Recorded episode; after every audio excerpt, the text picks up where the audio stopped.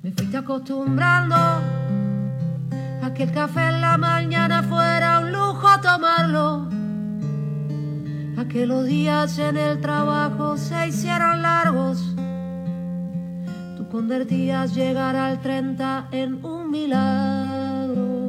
Me fuiste acostumbrando a mendigarte por cada cosa que sí importaba andar chiviando porque no da con lo que me pagas.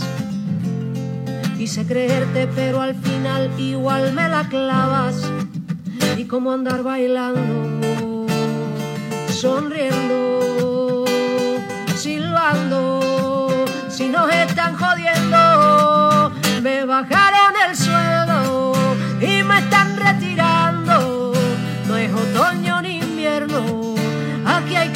hay crisis todo el año.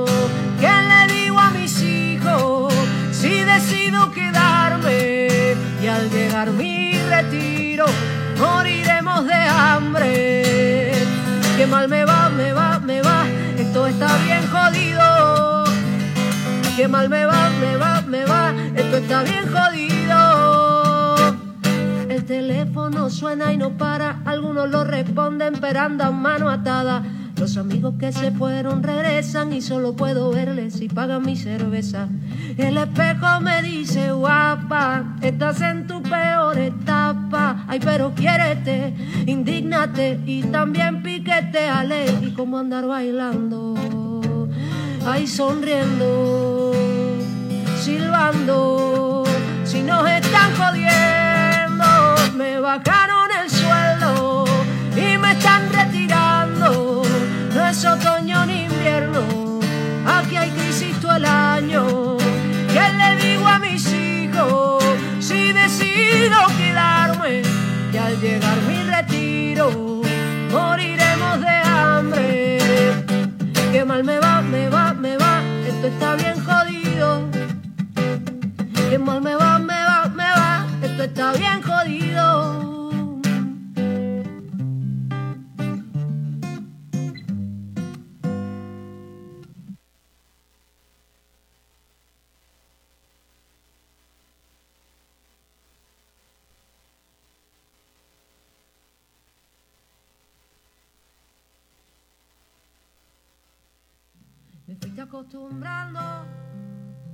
A que el café en la mañana fuera un lujo tomarlo, a que los días en el trabajo se largos. Buenos días Puerto Rico, bienvenidas y bienvenidos a otra edición de Dialogando con Beni. Este es su servidora Rosana Cerezo, arrancando que parecía que no arrancábamos, pero arrancando aquí con ustedes este domingo de julio. Eh, con esa canción de Cani García, es una, una versión social de su canción DPM. Parece que se oye, se está oyendo entrecortado, me están diciendo algunos radioescuchas que me están escribiendo, ojalá a veces tenemos problemas técnicos, eh, pero ya pronto se estarán arreglando. Pues esa canción, una versión social, eh, política de la cantautora Cani García en colaboración con la caricaturista política del proyecto De la Nada. Em, habla de la situación de los puertorriqueños en este tiempo donde todas nuestras instituciones gubernamentales y sociales están sencillamente colapsando.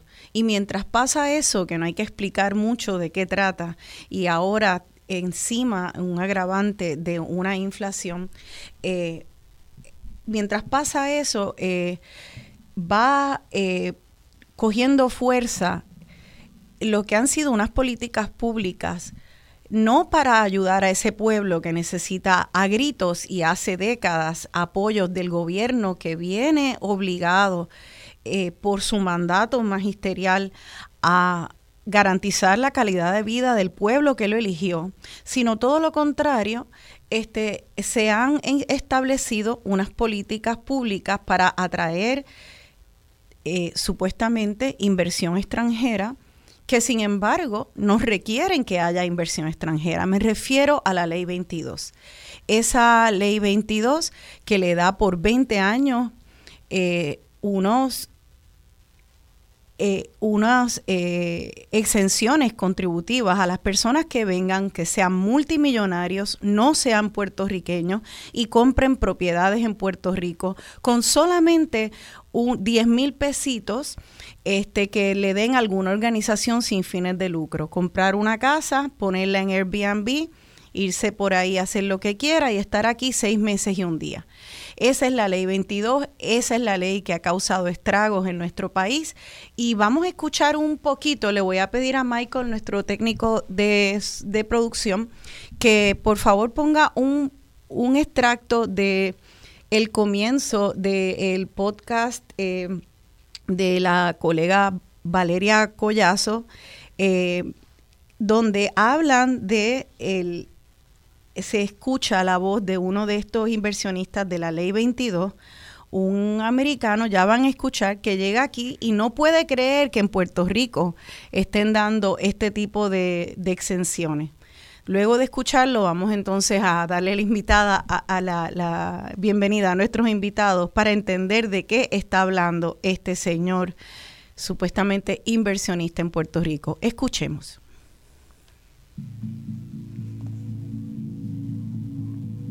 Nosotros no te vamos a explicar lo que es la Ley 22.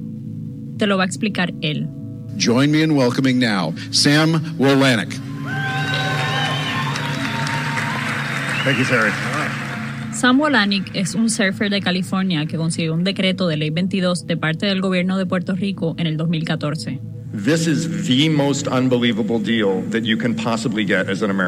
Desde la tarima de Anarcapulco, una convención dirigida a narcocapitalistas, opuesto de manera muy simple, personas que creen que el Estado no debe interferir en nada, Wolanik dice que este es el negocio más increíble que un norteamericano puede hacer. I did the application, just printed it out, took five minutes with a ballpoint pen. It was $50 to apply at that time. And I think 100 or $150 to accept the tax decree. They give you a written contract where you get a 20 year exemption from capital gains taxes, short or long term, on your worldwide income. Cuenta que tardó solo cinco minutos en llenar la solicitud para recibir esta exención que libra a los extranjeros que se mudan a la isla de pagar impuestos. No es una exageración. La tasa contributiva sobre las ganancias de capital es del 0%. Por ejemplo, si reciben dividendos de alguna compañía o ganancias producto de la venta de acciones, o en el caso de Volanic, de criptomonedas, no pagan contribución alguna. Tan pronto él supo del incentivo, compró un pasaje y se puso las chancletas. I bought a one-way ticket to San Juan. I'd never been to Puerto Rico before. Bought a one-way ticket, landed. I said, "Where do the hippies and artists hang out?" And they said, "Oh, you got to go to Rincon." So I went to Rincon. In two weeks, I bought a car and a house, put the house on Airbnb, and it's just pretty much been, you know, roses and unicorns ever since. Le dijeron que los hippies viven en Rincón, así que se compró una casa ahí y le saca dinero rentándola en Airbnb. Dice que vive donde todos quieren vacacionar. Él mismo no se cree lo que ha conseguido. Polanic vive en un Puerto Rico que la mayoría no conocemos, un paraíso fiscal donde todo es color de rosas.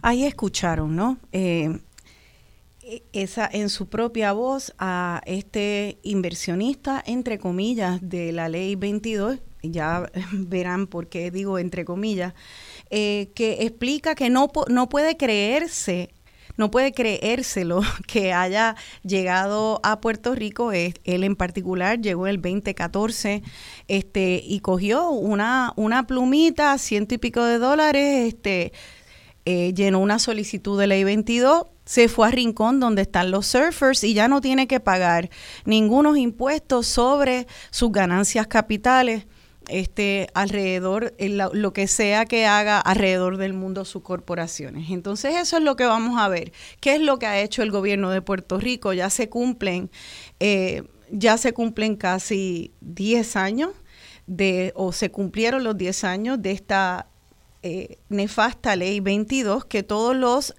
economistas que lo han estudiado eh, pueden, están de acuerdo de que sencillamente no ha dejado el, ningún beneficio a la economía macro, sí a la economía micro. Vamos a escuchar entonces qué tienen que decir nuestros invitados. Entiendo que debemos de tenerlos ya por Skype. Eh, y nos honran con su presencia aquí hoy los dos economistas, el primero Heriberto Martínez Otero, él actualmente es el director de la Comisión de Hacienda y Presupuesto de la Cámara, también fue aquí por varios años colaborador de Radio Isla en un programa por la tarde. Así que es un placer recibir a Dialogando con Beni a Heriberto Martínez Otero. Ya mismo espero verlo en pantalla. Y también tenemos a la profesora y economista Marta Quiñones Domínguez. Ella es profesora de economía en la UPR de Arecibo y también es una, una economista que ha estudiado mucho el tema de desarrollo comunitario y participativo en Puerto Rico. Es un placer recibirlos a ambos en Dialogando con Beni. Buenos días compañeros, ya los veo. Buenos días. Buenos días, Buenos días a ustedes y al público que nos está escuchando. Y Heriberto, saludos. Buenos días, buenos días Marta, saludos y un abrazo, que hace tiempo no, no nos podemos ver en persona, pero, siempre te leo y te escucho. Saludos a todos. Pues gracias a ambos por estar acá y bueno, escucharon, no sé si pudieron escuchar porque estábamos teniendo problemas técnicos, eh, pero sí puse eh, al principio un extracto de un podcast que se hiciera hace par de años atrás sobre eh, la ley 22 y se escuchó la voz, se escuchó la voz de uno de esos de esas personas que tienen decreto diciendo que él no podía creerlo, no podía creer que había llenado un papelito, había pagado una miseria y ya de repente no tenía que pagar ninguna contribuciones por sus ganancias capitales de los negocios que hacía internacionalmente o en Estados Unidos. Eh, a veces lo que es economía para las personas que no sabemos de economía nos puede, eh, nos puede sonar a leguleya, a jeringonza. Y yo quisiera que ustedes nos ayuden a entender eh, de qué trata esto. Así que empecemos porque siempre se habla de la ley 22 como ley 20 y ley 22. Yo quisiera entonces eh, darle un primer turno al bate a Heriberto Martínez a que nos explique de manera así en arroz y habichuela qué es esto de ley 20 y ley 22. Eh, gracias, Rosana.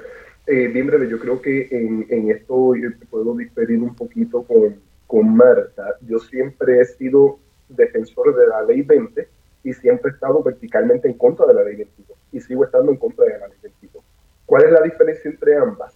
Aunque se crearon el mismo año y con un propósito similar, la ley 20 es una ley diseñada para empresas que se dediquen a la exportación, particularmente a la exportación de servicios. Y cualquiera de nosotros puede acogerse a ella si cumplimos con una serie de criterios. De hecho, ya tenemos muchas empresas puertorriqueñas que están eh, de lleno en la ley 20. La ley 22 es una ley para individuos y esta ley es para individuos, pero tiene unas categorías bien particulares. Y de entrada, la, primera característica es que ni la, profesor, ni la doctora Marta Quiñones, ni Rosana, ni Heriberto podemos acogernos a la ley 22, ¿no? porque no cumplimos con el criterio número uno de ser millonarios eh, y número dos porque eh, somos puertorriqueños, estamos en Puerto Rico, Así que lo que hace ¿Me, ¿Me puedes repetir lo número dos que no se escuchó bien? O sea que primero el primer requisito es ser multimillonario y tienes que probar eso. Eh, ¿De qué manera, Heriberto? ¿De qué manera se prueba? ¿Tienes que tener inversiones o tienes que tener parte de ese dinero capital en líquido? Sí, recordemos que, y, quería llegar a eso, la, ley 22 eh, es una ley que se ejecuta a través de lo que nosotros conocemos como decretos. Entonces, cuando el Departamento de Desarrollo Económico y Comercio va a otorgar ese decreto, la persona pues tiene que presentar evidencia de cuenta bancaria, de actividad económica, de a qué se dedica. O sea, hay, vamos a ponerlo así, hay algún tipo de escrutinio inicial eh, que de alguna manera tienen que presentar evidencia de que son personas que si vienen a Puerto Rico van a cumplir con el propósito de la ley 22 que era recapitalizar el sector financiero luego del fin del periodo de gracia de la sección 936 en el año 2006. Eh, de nuevo, estas cosas son un poquito complejas, voy a tratar de explicarlo bien rápido. Recordemos que en el modelo económico que vivimos actualmente, el sector financiero desplaza a la manufactura como el sector que organiza la economía a nivel global. Por lo tanto, ese sector financiero en Puerto Rico, que estaba muy reducido con, el fin de la, de sección 936, que trabajo algún tipo de industria farmacéutica y tecnología a Puerto Rico, estaba buscando otros mecanismos de eh, recapitalización. Y la manera más efectiva para este sector, y como tú bien lo mencionabas ahorita, cuidado con que lo que es bueno para un sector minúsculo en Puerto Rico no necesariamente tiene que ser bueno para el resto de la sociedad, que es lo que estamos viendo con el impacto de la ley 22, a mi entender. Eh, pues básicamente fue crear unas condiciones para que Puerto Rico se convirtiera en algún tipo de primo hermano de lo que son paraísos fiscales. ¿Qué, qué significa esto? Son personas que pueden venir a Puerto Rico, se les da un decreto si cumplen con unos requisitos y ese decreto entonces les permite establecer su modelo de negocio en Puerto Rico, establecer su residencia en Puerto Rico, no tener que pagar contribuciones federales y pagar aquí eh, tasas sumamente bajas y preferenciales e incluso pagar cero por eh, los dividendos que generen en Puerto Rico o por sus actividades económicas en Puerto Rico. Entonces, ¿qué ocurre? Esto lo que está trayendo, y, y voy cerrando, esto lo que trae es una, una criatura que a mí no me gusta mucho, que es esta cuestión de tener dos categorías contributivas. Eh, Marta, Rosana y yo tenemos que tributar a unas tasas particulares, hemos hecho todo nuestro proyecto material de vida aquí con todas las dificultades.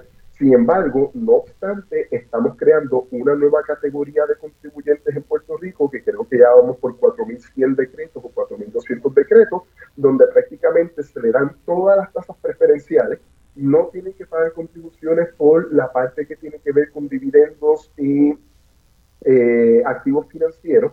Y entonces, ¿qué ocurre? Son personas que se siguen aprovechando del foro, son personas que están creando unas externalidades negativas en el resto de la economía, y aquí voy, voy, voy dejándole el espacio a Marta, pero que realmente cuando uno viene a ver la contribución que hacen al país versus el daño económico que provocan, las distorsiones que están generando, cuando uno suma y resta, uno se da cuenta de que lo que estamos viviendo es una situación más negativa por la ley 22 que si la ley 22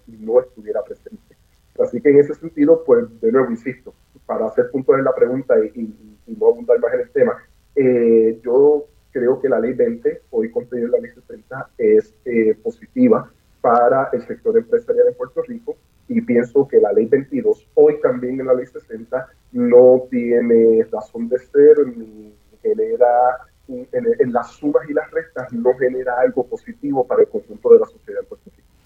Eh, antes de hacerle una pregunta a, a la doctora Marta Quiñones, quisiera hacer una recapitulación a ver si yo estoy entendiendo bien. La ley 22, la ley 20 aplica entonces a personas puertorriqueñas igual que a extranjeros y es para servicios, eh, exportación de servicios, lo cual quiere decir que una persona, una persona puertorriqueña que tenga un negocio y mercadee eso, ese servicio afuera de Puerto Rico traiga ganancias, esas ganancias van a, entonces a tener un, una exención o un incentivo contributivo. Una, una tasa preferencial de 4%. Los ingresos que se generen por la actividad que exporta.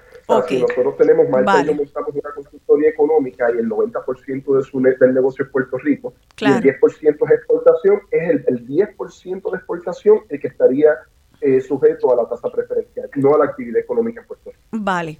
Y esos son servicios y son personas, sean americanos o sean chinos o italianos o boricuas que están aquí, tienen que ser residentes de Puerto Rico entonces y exportar ese servicio o no tienen que ser residentes. No, sí, pero no, recuerda que no tiene que ver tanto con el individuo, sino con la corporación donde esté registrada. Por ejemplo, si una cadena de restaurantes de comida asiática en Puerto Rico llevan 40 años en Puerto Rico, deciden empezar a producir algún tipo de híbrido entre comida asiática y comida puertorriqueña y exportarla hacia el estado de la Florida, eh, pueden hacerlo independientemente de dónde venga eh, las personas, porque la corporación para hacer negocios en Puerto Rico. Ya. Entonces, profesora Quiñones, eh, ¿algún comentario antes de pasar a la ley 22, que es lo que más nos va a ocupar? Pero entiendo que hay entonces tal, quizás una discrepancia de opiniones de ustedes en la evaluación de esta, los beneficios de esta ley 20. Eh, ¿Hay algo más? ajá. No, estamos tan separados, Heriberto y yo, o sea, porque en realidad, como he comentado otras veces, la ley 22 es la que es perversa, la ley 20 es buena, pero hay que mejorarla porque esto de pagar tasa preferencial de 4% también es perverso y crea dos modelos también de, pagar impuestos, o sea, y desvía que la gente entonces quiera vender hacia el extranjero y no hacia adentro, o sea que eso hay que corregirlo, pero es, es positivo porque permite una serie de negocios de diferentes tipos, desde la banca hasta investigación y desarrollo, hasta consultoría, publicidad, servicios profesionales, o sea, hay de todo ahí. Algunas de esas personas que están acogidas a Ley 20 fueron los que hicieron los papeles para la gente de Ley 22, ¿no? porque entonces se especializan en eso y quiero aquí apuntar a algo que se ha dado en Puerto Rico, que los que están manejando los papeles para, para que esta gente de Ley 22 lleguen a Puerto Rico fueron los políticos que en ese momento diseñaron esas leyes, o sea, los políticos y los que estaban haciendo desde jefes de agencia. Y esto es como una puerta giratoria, ellos conocen la ley, negociaron para ellos, ¿no?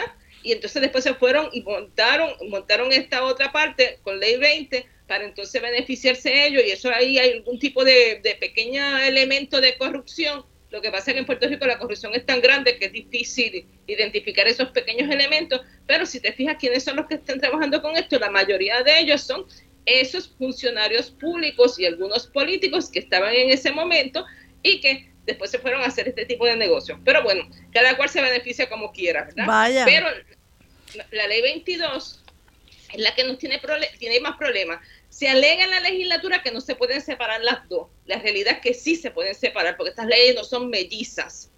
se pueden separar. Lo que pasa es que mucha gente que entró por ley 22 al ver que se está discutiendo actualmente en la legislatura, entonces cambiaron también a ley 20 y montaron algún tipo de empresa. Porque como cabe todo, desde los Airbnb a cualquier cosa, pues entonces ellos se cambiaron en este otro formato para decir que las dos leyes van juntas. Pero la realidad es que tú las puedes separar y puedes arreglar lo que vayas a arreglar con la gente que está en ley 22 para entonces ir eliminando esa ley y mejorar la ley 20. Porque la ley 20 permite que el puertorriqueño o la puertorriqueña pueda hacer negocios y pueda ver, quedarse en Puerto Rico y ver hacia afuera que puede vender, desde servicios de salud, o sea, de todo lo que nosotros podemos producir y eso nos permite que esa gente se quede en Puerto Rico. Y esa es la parte más positiva y lógicamente como señaló Heriberto tienen que crear corporaciones corporaciones aquí en Puerto Rico. Ahora vamos este lo de la ley 22 yo no sé por qué dice que es casi parecido a un paraíso fiscal pero en realidad es un paraíso fiscal y entonces el Servicio de Rentas Internas de Estados Unidos está investigando, y eso fue lo que hizo las voces de alerta en Puerto Rico, está investigando porque muchos de los de las personas que hacen dinero allá o algunas personas que hacen dinero en Estados Unidos siempre buscaban otro lugar donde irse para no pagar impuestos en Estados Unidos. Me explico. En Estados Unidos hay una gente, una población que cree que desde la Constitución de Estados Unidos ahí se firmó que no se podía cobrar impuestos a las personas porque fue parte de su revuelta, o sea, no pagar impuestos era parte de, la revuelta de la independencia de Estados Unidos. Y entonces ellos dicen que se está violentando la ley cuando se está, se está cobrando impuestos. Esa gente busca evadir las contribuciones moviéndose hacia otros países. Pero cuando se mueven hacia otros países, tienen que entonces tener residencia en esos países y pierden entonces ser ciudadanos, de, no pierden ser ciudadanos, pero tendrán que ser ciudadanos de esos otros países. Puerto Rico le abrió la puerta para que en vez de tener que irte a Francia, a Canadá o a cualquier otro lugar, te quedaras dentro del territorio de Estados Unidos, que eso fue lo que vendió Fortuño en aquel momento, te quedabas dentro del territorio y podías tener tu paraíso fiscal. Por eso es que esa persona que pusieron a hablar al principio, dicen, era increíble porque no nos lo habían dicho.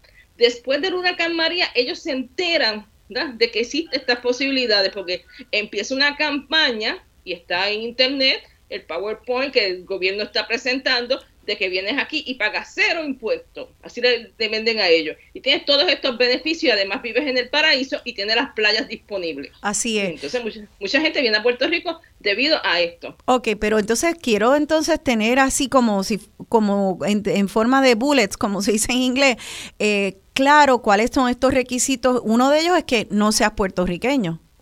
Puedes ser puertorriqueño, pero no puedes haber vivido los últimos 15 años en Puerto Rico. Vale, o sea que entonces no puedes haber vivido aquí en los últimos 15 años, eso te descualifica.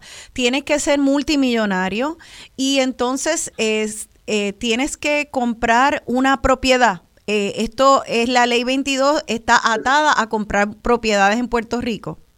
Sí, a eso, a eso y no generar empleos necesariamente. Y entonces a eso voy entonces y, y, pregunto, eh, ¿cuál es el requisito de la ley 22 aparte de comprar, de ser multimillonario, no haber vivido en Puerto Rico en los últimos 15 años y, y comprar una propiedad? ¿Requieren algún tipo de creación de empleo? No, lo que requieren adicional es una donación de 5 mil dólares al año a non-profit organization, a sin fines de lucro, y 5 mil adicionales para entonces lo que es el fondo de donativos legislativos para eh, corporaciones sin fines de lucro. De hecho, parte de lo que planteaban eh, los cambios que se le querían hacer en el Senado era aumentar esa cantidad, eh, requerir una cantidad de dinero para un fondo de desarrollo, o sea, ponerle más requisitos para que estas personas que estaban entrando a Puerto Rico aportaran más en su carácter individual a la economía. Y esto tuvo una razón de ser bien complicada y bien terrible, pero era por la situación de que cuando vino la crisis económica en Puerto Rico en el 2006 y después vino la crisis financiera en el 2008, aumentó el stock de propiedades, de, de vivienda, y muchas, muchas veces los precios de las propiedades caían por debajo de la hipoteca. Entonces, eh, básicamente, con esto lo que hizo fue darle carta abierta a personas con estructura de precios de la vivienda de la ciudad de Nueva York o de San Francisco de California a que llegaran a Puerto Rico y vieran todas estas viviendas vacías con potencial, como decía la, doctora, con, Malta, como decía Malta, de, potencial de Airbnb o con potencial de explotación. Y pues tenemos hoy la situación de, de nada, muchas casas para Airbnb y un montón de gente sin casa, particularmente una nueva generación que no tiene eh, dónde encontrar propiedades de acuerdo a los niveles salariales en Puerto Rico. Pero básicamente son esas que tú mencionaste, Rosana, y las aportaciones para el tema de organizaciones sin fines de lucro. Ya. Entonces... Quiero aportar algo en eso de las viviendas, porque esto se complicó después del COVID también. En Estados Unidos, esta gente se enfrentó que tenían que estar encerrados con sus hijos en apartamentos y descubrieron que podían venir a Puerto Rico, conectarse en línea, porque no había problema de conexión, y comprar una casa, soltar a sus niños por ahí, ellos cogían clases en internet, tenían patio a un precio mucho más económico de lo que estaban pagando en su estado donde estaban viviendo. Y entonces eso también hizo que vinieran otra, otra gente a comprar, no necesariamente para Airbnb, sino para vivir, como yo les señalé, en el paraíso, frente a la playa o en el campo, porque también en el campo se está dando. Disculpen. Ya, pues vamos a quedarnos ahí porque nos tenemos que ir a la pausa y en el próximo segmento vamos a seguir hablando y entendiendo eh, cuáles las consecuencias de esta ley 22 en la cual nos estamos enfocando pues ya ven, eh, la idea era, bueno, Puerto Rico el mercado de, propiedad está bien deprimido, vamos a, ayudar al mercado de propiedad haciendo una ley para que vengan gente con mucho billete a comprar casas aquí. Y bueno, este esto ahora es un desplazamiento de puertorriqueños y de personas de clase trabajadora de sus comunidades, eh, que se revitalizó el, el mercado de bienes raíces Vamos a, vamos a ver, quizás sí, se, se chavaron las comunidades puertorriqueñas, hay desplazamiento de puertorriqueños, absolutamente. Y hubo algún un beneficio macro a esta ley 22. Bueno, vamos a seguir entendiendo esto. En la próxima también hablaremos con una abogada y activista comunitaria. Quédense con nosotras, estamos en Dialogando con Beni.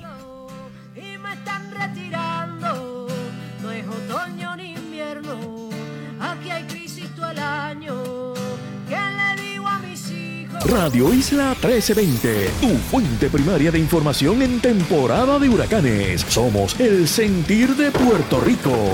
Traído a ustedes por Danosa. No lo selles con otra cosa, séllalo con Danosa. Goya, habichuelas guisadas Goya, listas para comer. Y la Lotería de Puerto Rico. Prepararse para el futuro es una decisión sabia. En el Instituto de Mandarín El Futuro ofrecen cursos de idioma mandarín para niños y adultos de todos niveles, presencial y virtual. Llama al 787-233-4166 o busca por internet Instituto de Mandarín El Futuro, que está en la Avenida de Diego 137, Urbanización San Francisco en Río Piedras. Racismo. El racismo es una práctica de poder, dominio y exclusión social que se ejerce sobre y contra personas que han sido racializadas, es decir, que por su color de piel, textura de pelo, forma de ojos, labios u otros rasgos físicos, étnicos, culturales o religiosos son inferiorizados. Compartimos esta guía para que tengas herramientas para combatir el racismo. Para conocer más sobre racismo y cómo ser antirracista, síguenos en las redes sociales como Afrodescendencia y Racialidad o en nuestra página web afrodescendenciayracialidad.com. Quieres sentirte importante, quieres ser parte de algo más grande, algo que importa y que puede ayudar a cambiar las cosas. Quieres sentir que perteneces al lugar donde estás. Nosotros también nos sentimos así y por eso hicimos algo al respecto. No somos solo soldados de la Guardia Nacional del Ejército, somos gente normal como tú. Y juntos podemos hacer la diferencia. Asume tu legado. Visita nationalguard.com para obtener más información. Patrocinado por la Guardia Nacional del Ejército de Estados Unidos, Puerto Rico. Transmitido por la Asociación de Emisoras de Radio de Puerto Rico y esta estación. Entra a radioisla.tv y sigue de cerca toda la información necesaria para mantenerte seguro y en calma en temporada de huracanes. Somos Radio Isla 1320, el sentir de Puerto Rico. Traído a ustedes por Danosa. No lo selles con otra cosa, séllalo con Danosa. Goya, habichuelas guisadas Goya, listas para comer. Y la Lotería de Puerto Rico.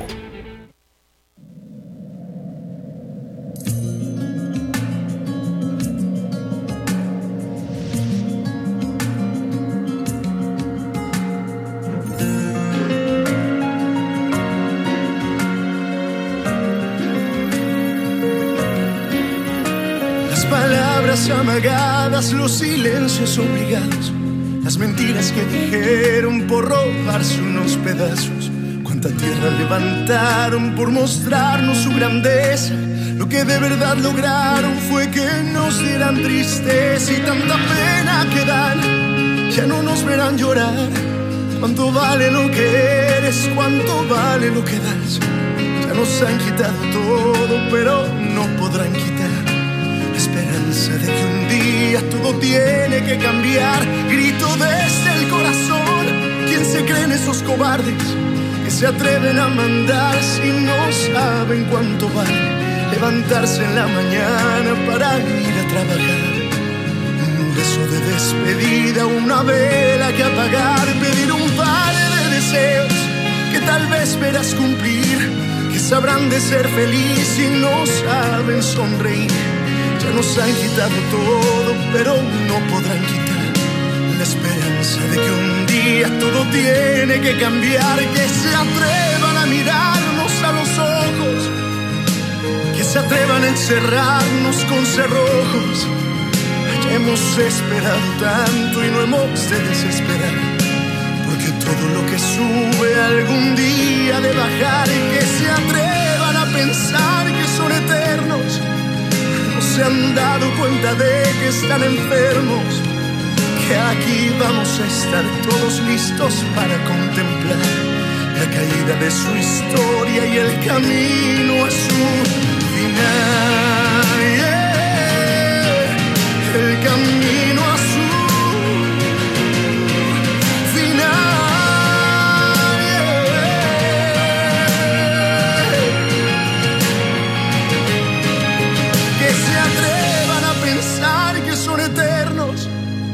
No se han dado cuenta de que están enfermos y que aquí vamos a estar todos listos para contemplar la caída de su historia.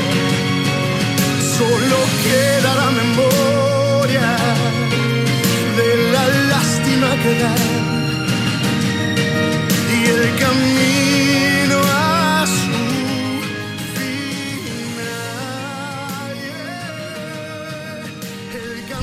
Aquí de vuelta dialogando con Beni, yo soy Rosana Cerezo y estoy dialogando con los economistas Heriberto Martínez Otero y la economista y profesora Marta Quiñones Domínguez. Esa canción se llama Grito de Guerra de Carlos Rivera y pues la escogí porque en realidad en Puerto Rico las comunidades están en un grito de guerra, como hemos visto. Quisiera ver a las personas, a nuestros invitados por Skype, si el técnico me puede por favor conectar. Eh, sí, eh, estamos discutiendo hoy el desplazamiento de las comunidades, que ha sido el efecto de esta ley 22 uno de los efectos de la ley 22 de comunidades, pero también de puertorriqueños de todas clases sociales, porque en realidad aquí hay una, eh, una situación de una brecha tan enorme entre el poder adquisitivo de estos multimillonarios que ha traído la ley 22. Es una, una brecha de poder económico muy grande con las comunidades de clase trabajadora, por supuesto, que ya estaban eh, muy vulnerados por el, por el estado de abandono de un gobierno quebrado que, no, que los ignoraba hace tiempo. Luego se suma a eso el cierre de escuelas públicas, el, quebranto de la, de, la salud pública. Son eh, capa tras capa tras capa de agresiones y de repente su vivienda, que muchas veces en comunidades, eh, hay comunidades con generaciones por décadas que llevan en comunidades y que por lo menos esa era el último eh, resguardo, el oasis, la última red de apoyo de muchas comunidades. Yo quisiera entonces darle ya la bienvenida a una de esas activistas que ya vemos en pantalla. Ella es Laura Mía González, es abogada y también activista de, de la organización Puerta de Tierra Camina que está también llamando la atención a cómo esta ley 22 está desplazando a residentes de la comunidad de Puerta de Tierra. Lo mismo pasa en Rincón, lo mismo pasa en Vieques, lo mismo pasa en Dorado, lo mismo pasa en el viejo San Juan, lo mismo pasa a través de toda la isla y el archipiélago en cualquier lugar que sea lindo y que le atraiga a, las personas, a estos inversionistas multimillonarios. Buenos días, Laura Mía González. Bienvenidas al bienvenida al programa. Creo que está eh, tu micrófono en, en silencio, pero si le quitas, si activas el micrófono te podemos escuchar. ¿Ahora me escuchan? Sí, ahora te escuchamos. Vale. Eh, gracias, Rosana. Eh, gracias Marta y gracias Heriberto por, ¿verdad? por estar aquí, por el compromiso. Quiero aclarar que la organización se llama Puerta de Tierra No Se Vende. Eh, sin embargo, la verdad, nuestra página en Facebook eh, se llama Puerta de Tierra Camina. Ya, ya. y aquí estoy para, para hablar y dialogar sobre el desplazamiento de comunidades y sobre lo que ha pasado en la comunidad de Puerta de Tierra. Gracias, Laura Mía, por unirte. Yo quisiera terminar un poco el de entender eh, la ley como tal y que se me quedaron un par de preguntas en el tintero. Y te le pregunto a Heriberto Martínez. Eh, hay varias cosas que quisiera saber y, y, tú eres actualmente el director de la Comisión de Hacienda y Presupuesto de la Cámara. Entonces, la primera tiene que ver en cuanto a los objetivos que se que se pretendían, eh, pues se pretendían lograr con la ley 22 y la otra, cuando vemos que no se logran, ¿por qué caramba no se enmienda? Y quisiera saber cómo va el proceso de enmienda que se empezó. Así que la primera pregunta tiene que ver en cuanto a lo que nos explicaste. ¿Tú crees que el diseño de la ley 22 de recapitalizar, no sé si me están escuchando y si estamos en línea, pero yo no los veo en pantalla. ¿Me escuchas, Heriberto? Te escucho, te escucho fuerte y claro. Vale. Eh, pues el objetivo era de recapitalizar una economía que estaba deprimida. Eh, pasa entonces, eh, esta, esta ley pasa con Fortuño, las dos leyes, la 20 y la 22, pero en realidad es el gobernador Alejandro García Padilla el que lo, la implementa eh, y, y la coge y la celebra y le da fuerza. Así que ya estamos hablando de 10 años desde que esto, esta ley pasa, se implementa. Eh, y tanto administraciones populares como PNPs la han defendido. Eh, esta es la ley que, que, a que, si no me equivoco y me puedes corregir, eh, Alberto Bacó dijo que los que la, lo que la criticaban eran losers, dijo en un, en un programa de Estados Unidos y después corrigió y dijo que habló mal, que lo que debía haber dicho es que eran, eran populistas radicales.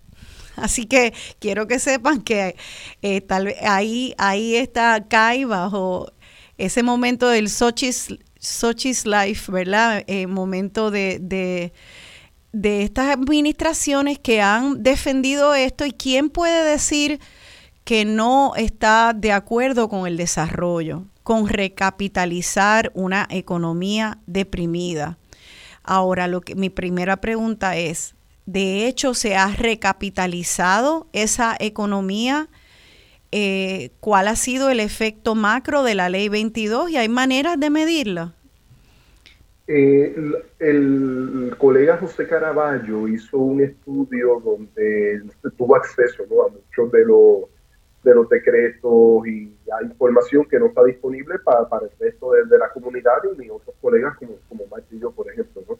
Eh, pues conceptos de secreto de negocio, temas legales, etcétera. Eh, básicamente, en su análisis, él dice, y es un análisis comisionado por el Departamento de Desarrollo Económico y Comercio, y en el análisis él dice, mira, ah, se habla de que 60 mil empleos y todo eso, realmente quien ha creado todo eso es la ley 20. La ley 22 tiene unas deficiencias, eh, y él entiende que hay que hacer unas reformas sustanciales que creo recogen en la propuesta del Senado para enmendar la ley 22, entendiendo que la ley 22 pudiera ser mejorable en el sentido de que ya tienes estas personas multimillonarias aquí, vamos a ponernos entonces a aportar más en la economía.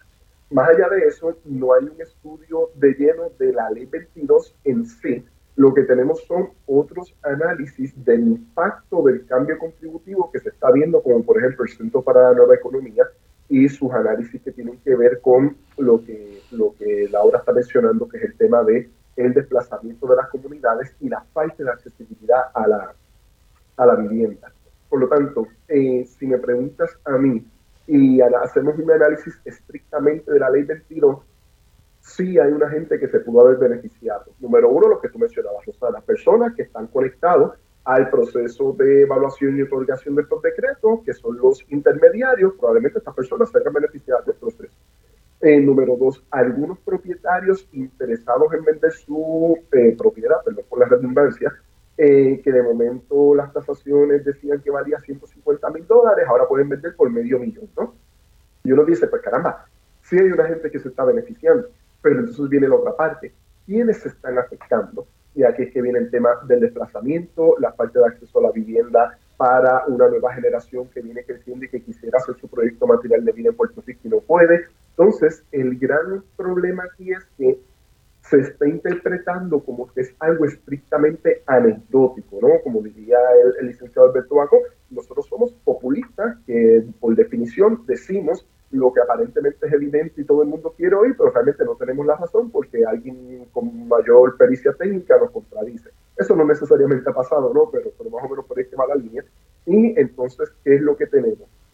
Que por más que podamos decir de que no hay un estudio contundente que ate ley 22 con el desplazamiento de las comunidades, las comunidades están ahí, están hablando, están dialogando, se están organizando. Y tú dices, caramba, si todas las comunidades nos están diciendo algo está pasando aquí, ¿por qué no estamos trabajando en función de escuchar a las comunidades? Y entonces vamos a tratar de articular cuál es el análisis que hace falta para identificar si la ley 22 es un problema medular o no para este tipo de situación. Yo entiendo que sí, porque los compradores están ahí, no lo sabemos, o sea, ellos anuncian públicamente en Facebook, ya sabemos, y esto quizás Laura pueda, la licenciada eh, Laura mía puede ahorita abundar un poquito más sobre este tema, pero yo conozco gente incluso que los están acosando en Viejo San Juan para que vendan sus propiedades y les dejan papeles debajo de la puerta constantemente diferentes realtors, ¿no? Que by the way, cuidado porque hay un grupo de realtors que también se está beneficiando de este proceso de, de, de cambio poblacional, etcétera.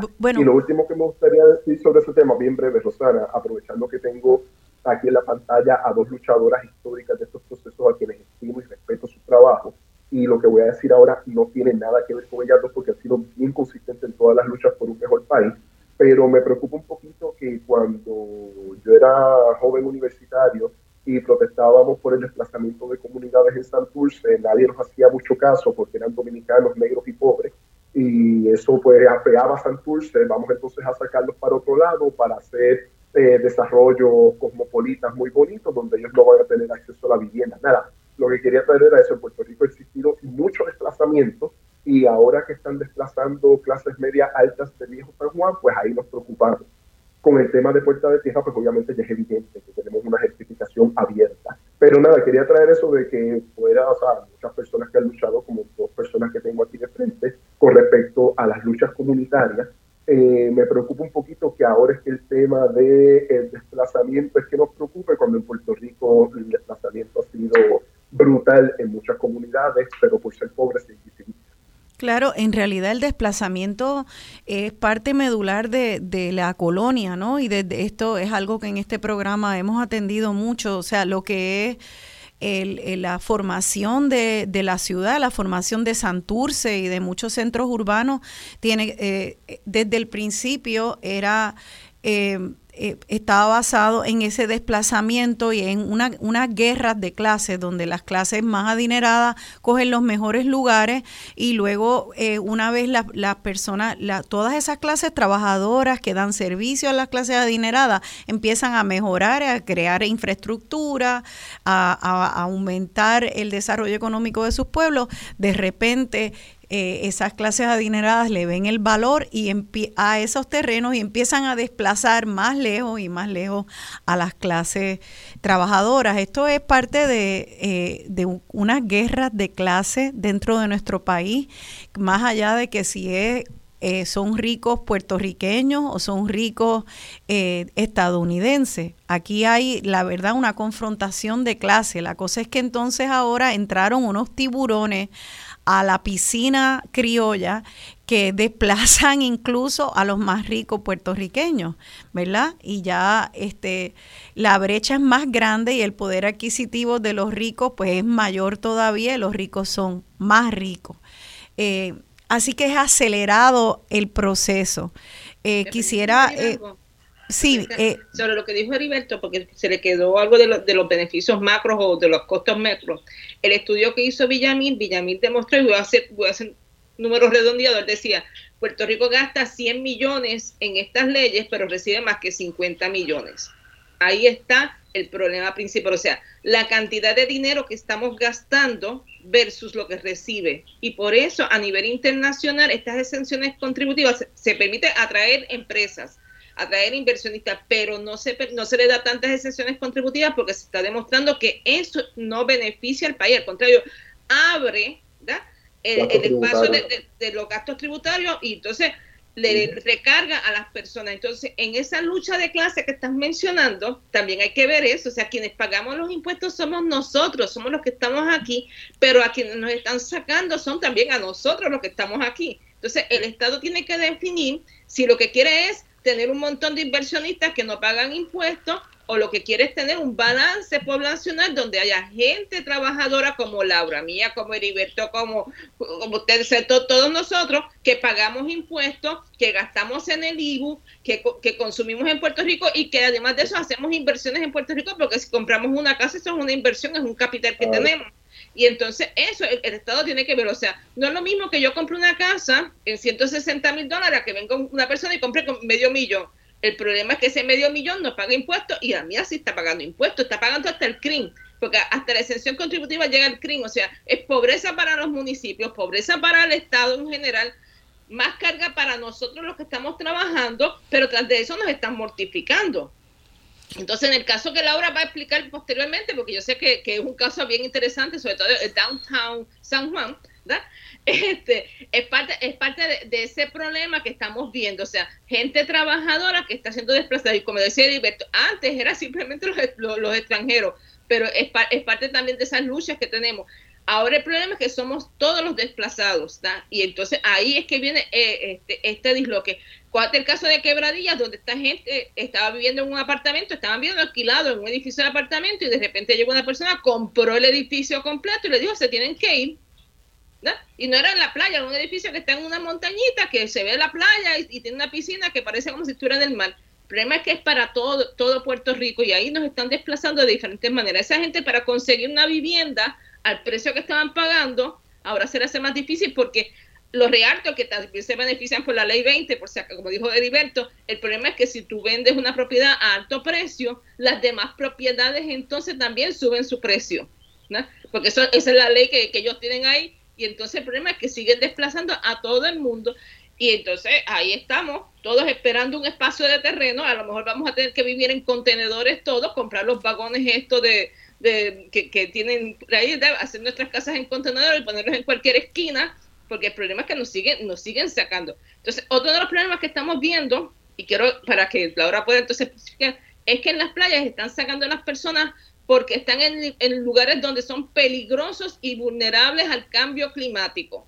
Pero después metemos a los ricos ahí. Entonces hay una contradicción en las políticas que hacemos de cambio climático que aplica a nosotros los puertorriqueños, o sea, a, los, a todos los demás, pero no aplican para los extranjeros. Y ahí vemos cosas que tenemos que ir señalando que son las perversiones de esta ley. Pero lo, más, lo, lo importante es que genera muy pocos empleos. Muchos de esos empleos, según lo que estudió Caraballo y Villamil, son empleos a tiempo parcial. Ley 20 no, ley 20 genera más empleo, pero ley 22 genera empleos a tiempo parcial, o sea, el jardinero, la sirvienta, la gente que va a limpiar la casa, ¿verdad? Versus la cantidad de dinero que, puede, que podría estar entrando si esa gente pagaran sus impuestos. Y lo segundo es que muchos de ellos, ¿verdad? Lo que hacen básicamente es no, no vivir en Puerto Rico y entonces hay que investigarlo. Y, lo tercero es traen dinero en efectivo, algo que es ilegal en Estados Unidos. Tú no puedes andar con más de 10 mil dólares encima. Esta gente te llega con medio millón en un bulto y te lo ponen ahí para comprar tu propiedad. Eso hay que investigarlo porque ahí hay cosas raras. Claro que hay cosas raras. Antes de entrar a, entender bien entonces cómo es este desplazamiento y mirar en particular el caso de Puerta de Tierra, eh, eh, empezamos, empecé el programa con el audio de, del podcast eh, de Valeria Collazo, donde donde, y ese podcast de hecho se los recomiendo muchísimo, se llama En qué quedó y pueden entrar a enquequedó.com y en aquel momento creo que ese podcast era del 2019, si no me equivoco, y hablaban de unas enmiendas a esta, a esta ley. Hace poco eh, se hubo vistas públicas, también el secretario del Departamento de Desarrollo Económico y de Comercio, Manuel Sidre, habló de que él en ese podcast, de que él estaba seguro que esas enmiendas iban a pasar. Y sin embargo, no hemos escuchado de que hayan pasado ninguna enmienda. O sea, estamos estamos espetados con los efectos nocivos de esta ley, estamos viendo todo este desastre que estamos, que ustedes han resumido. Teníamos la oportunidad de, enmendarlo los otros días y en qué ha quedado. Eh, y te pregunto ese en qué ha quedado Heriberto Martínez, tú que estás ahí en el meollo eh, de la Comisión de Hacienda y Presupuesto de la Cámara, que podemos, tenemos esperanza de que esto cambie, está todavía eh, pendiente o ya esto se abortó el, el, intento de enmienda de esta ley 22? Yo, yo, creo que va a ser bien complicado. Esto acá voy a tratar de ser lo más prudente posible porque, de nuevo, hay muchos, temas que tienen que ver con cuestión de, trabajo directo que todavía se está analizando. Pero eh, en términos generales, hay un grupo de legisladores que favorece eliminar la ley 22, eh, bajo cualquier modalidad. Hay otro grupo de legisladores que favorece hacerle cambios sustanciales. Y hay otro grupo de legisladores que entienden que no hay que hacerle cambios, que la ley 22 es positiva para Puerto Rico, ¿no? Y tienes al gobernador que también participa de eh, la toma de decisiones, porque el gobernador al final es el que determina si va a firmar enmiendas a la ley o no, donde ya ha expresado que no está a favor de firmar ningún tipo de enmienda a la ley y mucho menos una derogación. Por lo tanto, dentro de esa discusión, tratar de llegar a un consenso sobre qué es lo que se debe hacer es muy complicado. Por ejemplo, hay un proyecto que dice que si los estadounidenses están exentos de eh, capital, de pagar impuestos por capital gain, pues vamos a extenderle también eso a los puertorriqueños cuando hagan sus transacciones de compra-venta de hogares, etcétera. Hay otro proyecto que habla de, de crear un fondo para el desarrollo económico de Puerto Rico, donde los próximos decretos de la ley 22 tengan que aportar un millón de dólares anuales a ese fondo para el desarrollo, además de aumentar las aportaciones para eh, los diferentes eh, nada, organizaciones y fines de lucro. Eh, ¿A dónde los quiero llevar? hay mucha división con respecto a este tema en términos de lo que es el legislador, la asamblea legislativa, etcétera, y el gobernador también. Y yo veo bien difícil que se pueda articular una propuesta única que eh, pueda hacerle satisfacción de cualquiera de los tres grupos que había mencionado en este momento. Así que, de nuevo, no veo, para ser honesto intelectualmente, no veo factible cambios sustanciales a lo que es hoy la ley 60 en lo que queda de cuatrimestre. O sea que, y en, pero ¿en qué quedó, en qué quedaron las vistas para enmendarlo? Había un proyecto eh, eh, que estaba tratando de pasar, creo que era Rivera Schatz y y no sé qué otro legislador. ¿En qué quedó? Zaragoza. Juan Zaragoza. Eh, todavía están en estudios y análisis finales, se hicieron vistas públicas, no son proyectos que hayan muerto, o sea, los proyectos en términos legislativos siguen vivos. Eh, de nuevo, hace falta todavía, me parece que mucho diálogo y mucha negociación. Y como les dije, como hay una división en tres grupos y no ha surgido una propuesta que por lo menos unifique a dos de ellos, ¿no?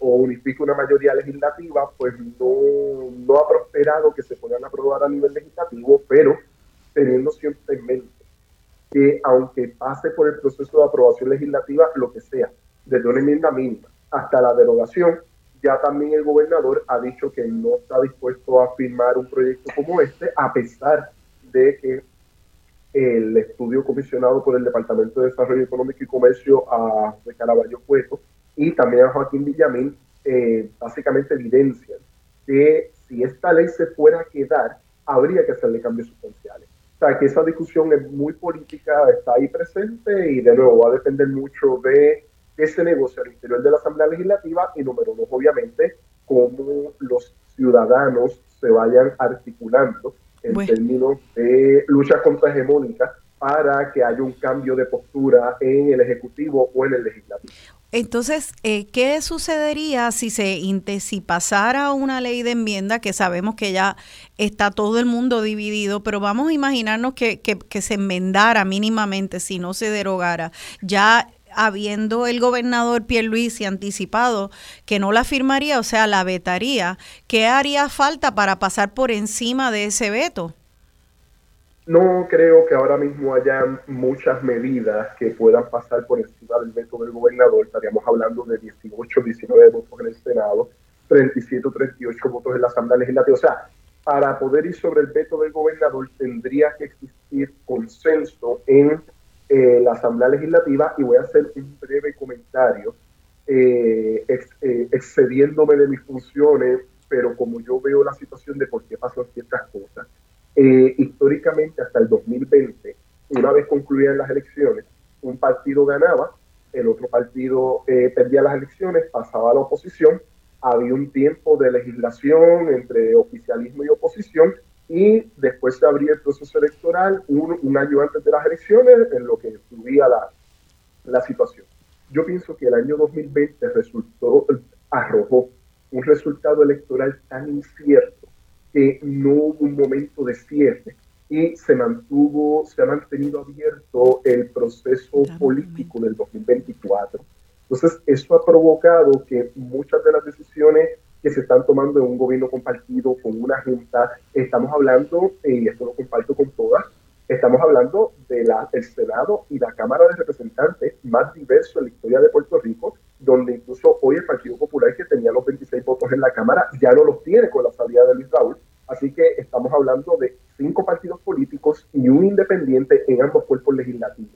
Y eso da la sensación de que el proceso de crear política pública nunca se abrió con el cierre del proceso electoral. Entonces lo que estamos viendo ahora es mucha controversia, mucha discusión, mucha negociación, pero como que no se tiene muy claro que el proceso electoral cerró, estamos en un proceso de crear política pública y que el proceso electoral debe reabrir nuevamente en algún momento del 2023.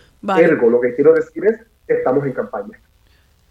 Tremendo. Eh, bueno, así que aquí, aquí hace falta que escuchemos bien. Vamos en el próximo segmento a, tratar de analizar esto, pero aquí hay un riesgo, eh, no es un riesgo, ya esto está sucediendo, inminente. Eh, llegó pasa hace tiempo, están siendo desplazadas nuestras comunidades, está siendo desplazados los puertorriqueños y lo que hace falta es que los puertorriqueños y puertorriqueñas le pongamos presión a zonas y visiten y se queden si aportan. Estamos hablando más bien del el problema de un esquema de política pública que crea una competencia desleal entre estos extranjeros y le da unos beneficios a estas personas que no, sencillamente ni le ofrece a los puertorriqueños y, y de hecho desplaza a puertorriqueños, puertorriqueños que normalmente habían sido desplazados eh, por, el, por luchas de clase dentro de Puerto Rico, ahora son desplazados más aceleradamente eh, por, por esta presencia de los inversionistas, entre comillas, de la ley 22. El, economista Heriberto Martínez se tuvo que ir en la pausa, ya no puede quedarse con nosotros, tiene unos compromisos familiares y ya lo estaban orando la familia, así que me pidió que, que me despidiera de ustedes. Le doy las gracias a él por haber participado en medio de un domingo familiar. Así que vamos nosotras, compañeras, a continuar esta conversación. Eh, lo último que Heriberto estaba explicando era el estatus en la legislatura, que hay sencillamente eh, muchos partidos, eh, cada uno tiene distintas posiciones eh, y hay legisladores que están favoreciendo que se quede esta ley 22 igual, otros que se enmiende y otros que se derogue. Y como hay tanta fragmentación, lo que sucede es que no pasa nada. Lo que hay es un estancamiento y nos quedamos con la ley 22 tal cual es. Y, además anticipando un gobernador que dice, si ustedes me mandan una enmienda a mí o una derogación a mi escritorio, yo no la voy a firmar. Ese es el mismo gobernador que mandó eh, a la policía a proteger el, el condominio, el muro del condominio Sol y Playa, que estaba ya por decreto judicial en violación de la zona marítimo terrestre. Ese es el mismo gobernador que movilizó las fuerzas del Estado para ir en contra de una orden judicial y es el mismo gobernador que tuvo que echar para atrás gracias a la presencia de un pueblo que se dio a respetar y dio a respetar su dignidad y además las leyes.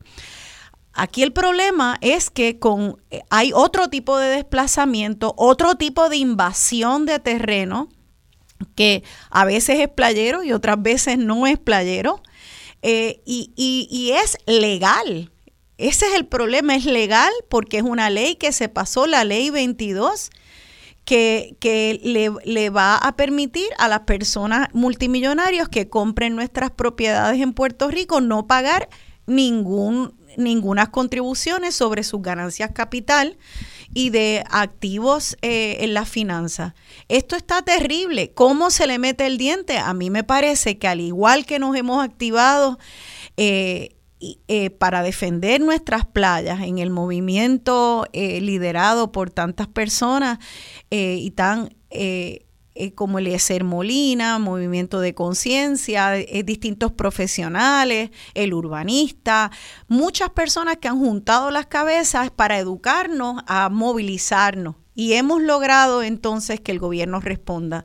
Me parece a mí que entonces ahora tenemos que saber quiénes son esos legisladores que están a favor de que esta ley se quede igualita. Y me gustaría eh, saber si ¿Hay algún algún movimiento, alguna, algún, una recopilación de data para empezar a, organizarnos y, identificar a aquellos legisladores que están protegiendo más los derechos de los multimillonarios extranjeros que los de nuestros de, de los boricuas. Y no sé cuál es el estatus, te pido, Laura Mía González, que nos, nos ilumines un poco en cuanto a esto, cuán avanzados estamos en identificar eh, esta amenaza y poder organizarnos para poder detenerla. Laura Mía González.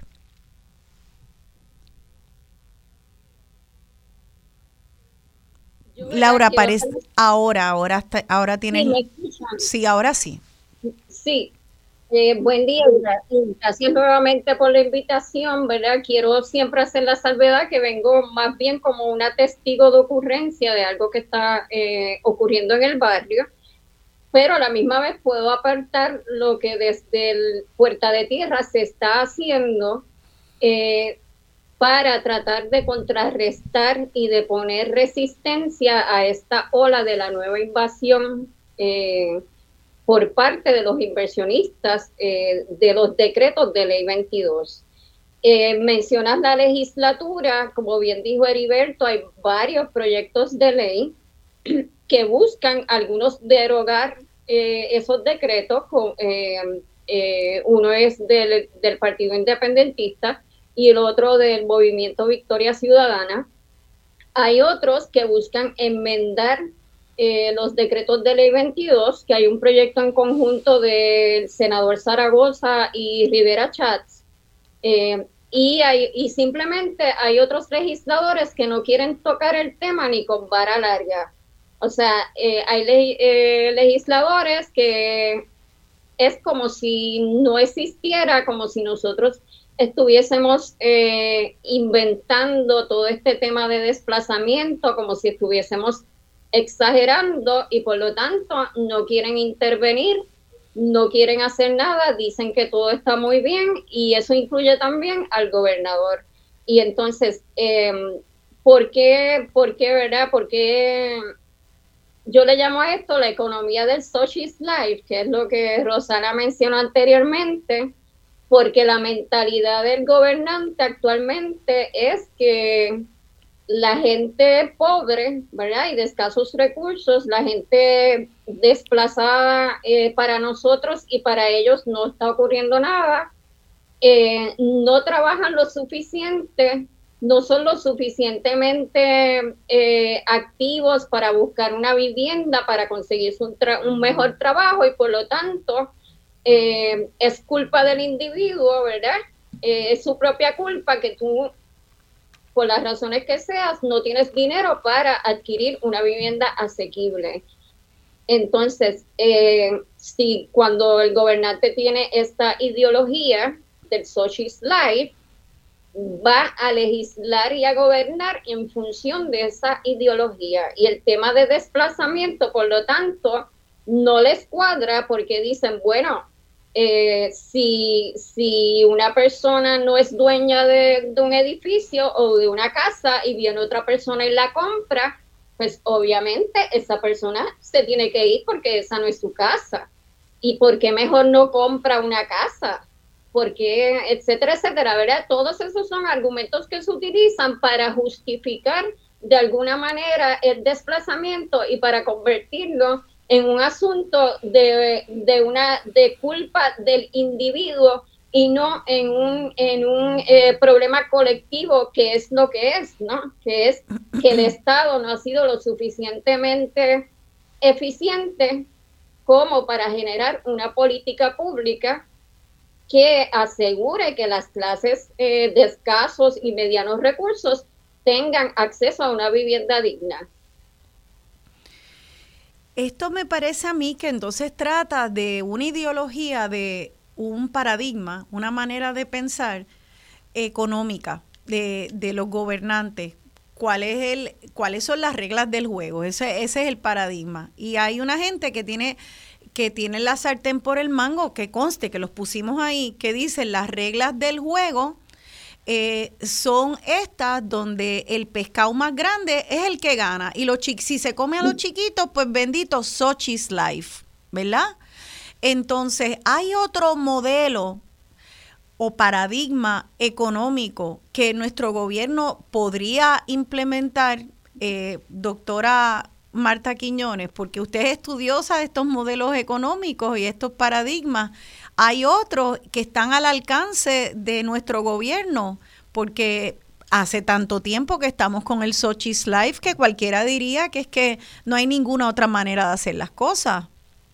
Pues mira, al principio ahorita señalé de que el gobierno tiene que poner claro qué es lo que quiere. Si quiere una población de ricos y que pagan más que 0% de impuestos, o sea que no va a mantener el Estado, o una población donde sea balanceada. Y quiero hacer claro, nosotros no estamos en contra de los extranjeros porque siempre han habido extranjeros en Puerto Rico que han venido, se han ubicado y siempre han vivido armoniosamente con todos nosotros. El problema es que están viviendo estos depredadores, como señalé, no sabemos de dónde surgen las riquezas de esta gente, por qué andan con tanto dinero en efectivo y por qué, y, lógicamente cuál es ese afán de venir a desplazarnos. Y entonces ahí es que viene el problema cuando la senadora María de Lourdes y los de Victoria Ciudadana empezaron a hacer este esta proyecto de ley diciendo que esa ley hay que eliminarla, todos estamos de acuerdo porque en realidad es perversa y hay que eliminarla. Y parte de los beneficios que Heriberto mencionó se pueden poner en la ley 20, la ley 20. O sea, la ley 20 puede crear capital, puede darle a las ONG y todo lo demás.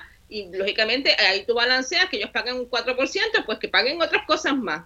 Y ahí entonces logramos ese balance. El problema con esta ley 22 es que es un desplazamiento. Existen varias razones. Eh, una de las personas, un grupo de personas dice que lo que, lo que los estadistas están diciendo es que si traemos a todos estos gringos o esta gente de Estados Unidos, ellos van a votar por la estadidad. Eso puede ser cierto y puede ser falso. Puede que ellos después digan, no, porque el paraíso fiscal solamente lo conseguimos con la, con, la colonia, no lo conseguimos con el Estado. Así que eso le, puede rebotar. Segundo, porque están viniendo a limpiar dinero que es mal habido. Y ahí hay que hacer unas investigaciones serias y por eso es que Estados Unidos está entrando en la investigación y el FBI también está entrando en la investigación porque, como señalé, tú no puedes andar con más de 10 mil dólares encima y eso lo mm. dice la ley y lo dice el Fondo de, eh, el Banco de la Reserva Federal. Esta gente llega con se llega ahí con un maletín y te lo pone frente a tu casa diciendo, o te traen un cheque y dice, pon una cantidad entonces, aquí hay como que una limpieza de dinero medio extraño. Sí. Y lógicamente mucha gente critica a los, a los de criptomonedas, pero no son los únicos. Hay otra gente que viene con otras malas costumbres. Entonces, ahí vamos viendo que hay elementos. El gobierno tiene que hacer un estudio de costo-beneficio de esta ley. Tiene que hacer claro, o sea, qué es lo que quiere, cuál es la política pública. Y como señalé ahorita, pues te, hablaré de, de, cómo es lo que podemos hacer. O sea, ya podemos empezar haciendo una ley que sea por las personas, donde logremos este balance poblacional y lógicamente evitando también el desplazamiento, porque en Vieques y Culebra también es terrible. y, eso es importante que nosotros lo veamos. Y además de eso, establecer objetivos sociales. ¿Qué es lo que queremos en esta sociedad? Así mismo es. Entonces vamos, vamos a entender eh, por qué se nos va la vida eh, eh, y especialmente a las comunidades, pero como dijo Heriberto, eh, también ahora cada vez más, como la competencia es tanto más grande, el mercado se está yendo tan disparadamente a unos, a unos niveles astronómicos inalcanzables para la clase media puertorriqueña, para la clase media alta eh, y hasta para una clase alta que no puede competir con multimillonarios. Entonces, eh, eso es lo que Heriberto señala que tal vez hay algo de hipocresía de que cuando era solo para los pobres que eran desplazados no había tanta alarma. Pues no sé, yo sé que ha habido mucha alarma para en, en distintos momentos, pero la realidad es que ahora es como dice, como sencillamente a todos los puertorriqueños, lo cual, lo cual es bien preocupante también porque es una clase media que, y una clase media alta y una clase rica que eh, sencillamente causa un desplazamiento cultural de puertorriqueños que ya no pueden vivir en Puerto Rico, no importa de la clase social que sea. Y luego tan tristemente en nuestras comunidades que son el corazón de Puerto Rico comunidades tradicionales de donde sale la cultura, la artesanía, la música, donde sale sencillamente la espina dorsal de este país. Y quisiera que, nos explicaras, como en Puerta de Tierra, Laura mía, qué es lo que se está viendo. Eh, eh, tal vez un poquito, eh, ya llevan 10 años, ¿no? Y no sé si ha sido igual de acelerado todo el tiempo o si según pasa esta década de la ley 22 se va viendo de manera más acelerada unos efectos de desplazamiento de la ley. Explícanos un poco cómo va la cosa en Puerta de Tierra. Pues mira, en realidad es desde el desplazamiento en Puerta de Tierra comenzó lentamente desde hace 20 años realmente, con cuando se implosionó el residencial Las Acacias, ¿verdad? Eh, ¿Por qué eh, el gobierno decide implosionar las acacias? Por lo mismo que estamos hablando, porque ahí vive gente pobre, porque ahí vive gente negra, en un lugar privilegiado porque para los que no sepan, Puerta de Tierra es un barrio que queda en el corazón de la isleta del viejo San Juan. O sea, es un barrio con un valor eh, de bienes raíces bien alto, ¿verdad? Entonces, pero que a la misma vez es un barrio que históricamente, precisamente porque ahí vive gente negra y pobre, eh, ha sido marginado y ha sido abandonado por el gobierno. Esto ha sido histórico, ¿no? Entonces se dan las condiciones perfectas para empezar a sacar personas y a sustituirlas por personas de mayores ingresos económicos. Eh, luego, eh, para que tengan una idea, las acacias eh, habían 600 apartamentos. De esos no regresaron ninguno.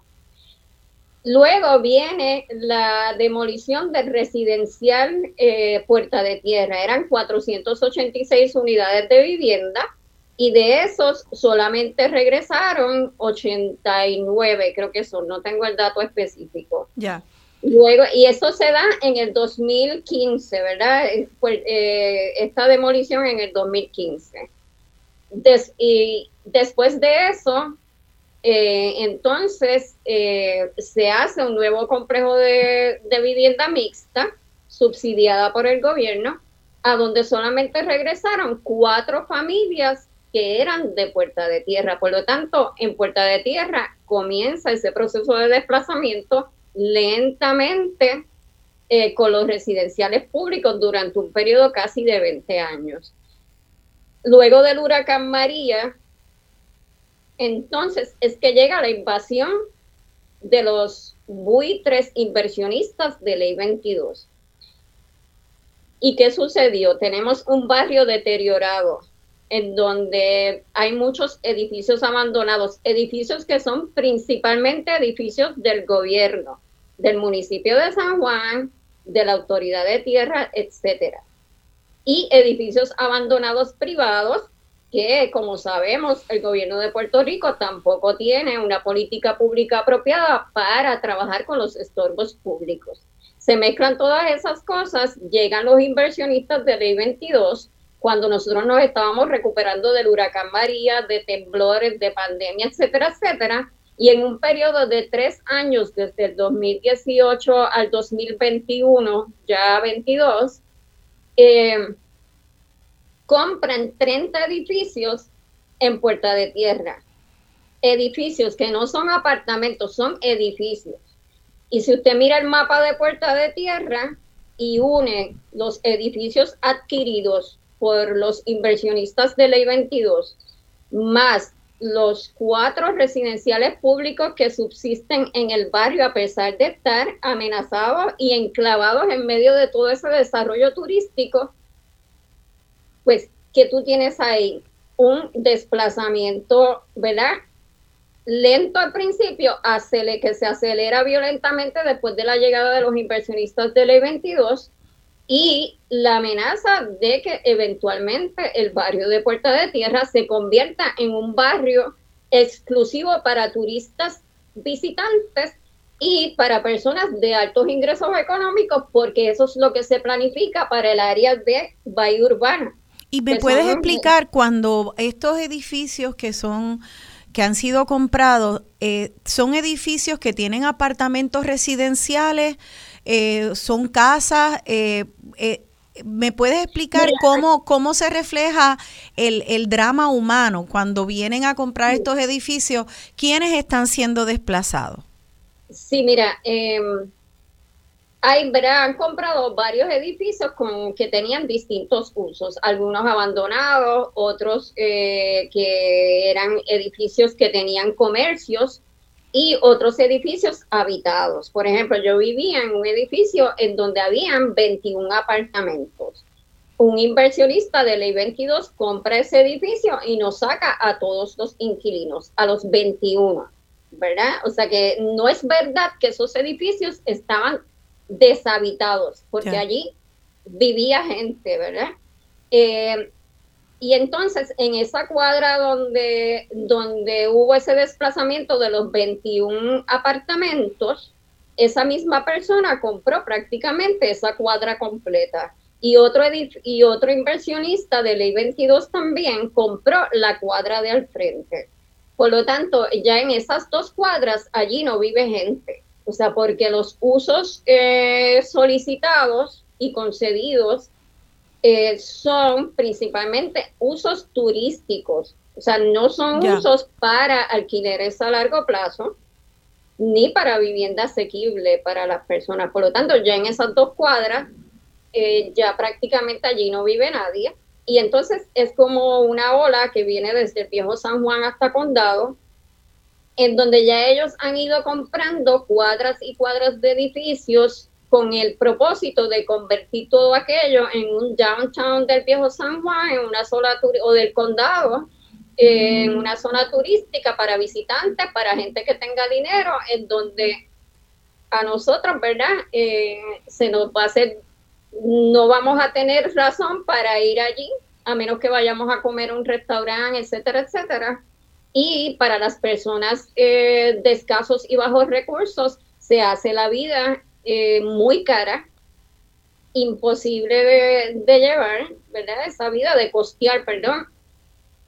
Y como dije anteriormente, quedan cuatro residenciales públicos en Puerta de Tierra que están amenazados también de ser desplazados. Sí. Sean sí, pero fíjate, yo lo que eh, en preparación para el programa escuché varias entrevistas y una de ellas fue una entrevista a, a García Padilla cuando esta ley empezó, que en realidad fue eh, bajo la administración de García Padilla que se le dio de verdad un impulso fuerte. Y el exgobernador este, decía pues que no nos podíamos quejar de estas leyes porque iban a traer, a mejorar los espacios, a traer riqueza a las comunidades eh, y que si lo que dicen los eh, activistas comunitarios es pobreza para muchos, que en realidad eso no hace sentido. Entonces, y te pregunto, haciendo de, de, de abogada del diablo, ¿por qué no sería bueno entonces tú ver que hay un edificio abandonado este, y que venga y se, de estar dilapidado el edificio esté bonito y bien arreglado para, para beneficio tal vez de todo el mundo que pase por allí o que viva por allí? ¿Por qué no es tan sencillo eso? Bueno, porque los edificios no son su fachada únicamente. O sea, yo veo un edificio por afuera, lo puedo ver hermoso y precioso, y entonces no sé qué tragedia humana está ocurriendo dentro de ese edificio. No podemos, ¿verdad?, ser tan simples de decir que progreso es que las cosas estén más bonitas, porque eso no es así. Por ejemplo, el, eh, estos edificios de, de vivienda mixta que se hicieron en Puerta de Tierra, la gente pasa por allí, cuando tú entras por la parte sur de la isleta de San Juan, miras el edificio y dices, wow, qué edificio más bonito. Pero si tú entras y les preguntas a las personas que viven allí, y, y, o le preguntas a los desplazados, a las personas que los sacaron de allí con la promesa de que iban a regresar, ese edificio no les está tan bonito ni tan precioso, ¿verdad? Por, eh, como le están a las, a las otras personas. ¿Y por qué? Bueno, porque el, el, progreso, tú no puedes medir el progreso con eh, el remozamiento de un barrio, etcétera, etcétera, ¿verdad? Si, si ese remozamiento no, no tiene, eh, no es beneficioso para una comunidad, sino que es beneficioso para unos individuos, por ejemplo, en el caso de los inversionistas de ley 22, sí eh, que se lucran de un negocio que se ha puesto allí, ¿verdad? A costa del desplazamiento de la comunidad. Claro, yo, nos tenemos que ir a la pausa y quiero que nos, que nos explique cuál es ese efecto negativo sobre las personas y también poder entender cómo se podría dar de una manera distinta ese balance entre inversión dentro de las comunidades y también inversión de las comunidades para que se pueda eh, quedar, o sea, que haya un poco de los dos. Eso es posible, remozar y a la misma vez empoderar a las comunidades. Quédense con nosotros, estamos en Dialogando con Ben. Dile a Johanna que me haga un arroz.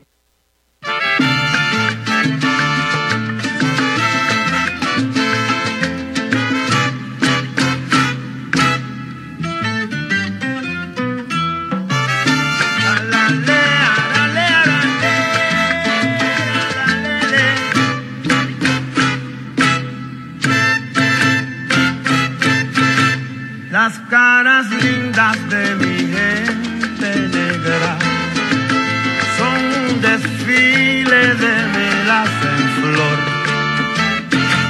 cuando pasa frente a mí se alegra de su negrura todo el corazón, las caras lindas de mi raza prieta tienen de llanto, de pena y dolor, son las verdades que la vida reta, pero que llevan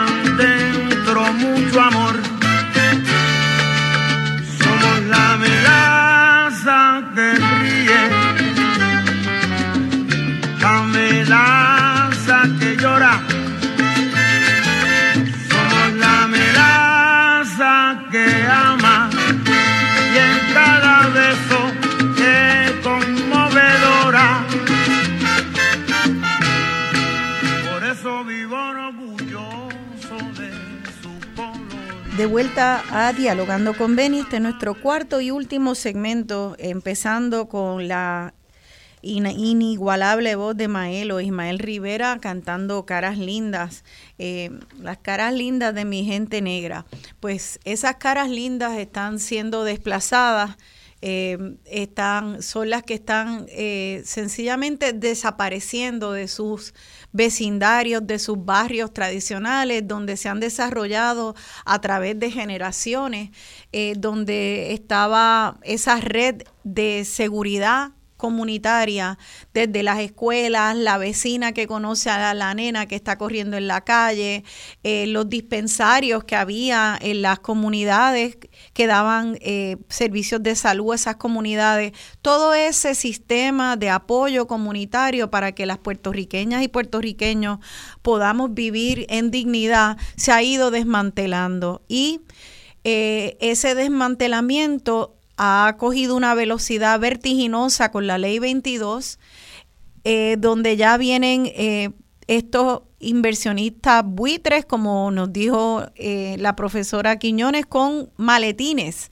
de, de, cientos de miles de dólares a comprar edificios donde algunos pueden estar abandonados, otros pueden tener comercio y sacar comercios de que llevan ahí toda la vida, u otros pueden tener residentes que alquilaban unos precios alcanzables para ellas y ellos y de repente se encuentran de un momento para otro sin una casa. Otros también puede ser que vendan lo que eran sus casas porque eh, si tenían título de propiedad sobre esas casas, eh, dicen, bueno, pues déjame vender mi casa y entonces me voy, me voy a otra parte.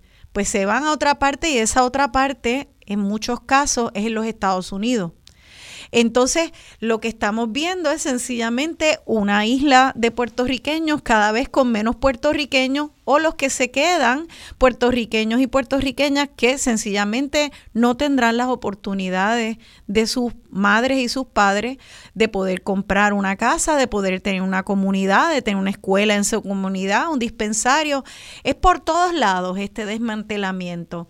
Y entonces dejé, eh, terminé el último eh, segmento con una pregunta y era, ¿es posible traer desarrollo económico donde de hecho se remocen eh, estas comunidades se fortalezcan más allá de la parte estrictamente estética, que también es importante, pero que haya sustancia eh, a la, al, al fortalecimiento de la comunidad, no solamente la parte estética.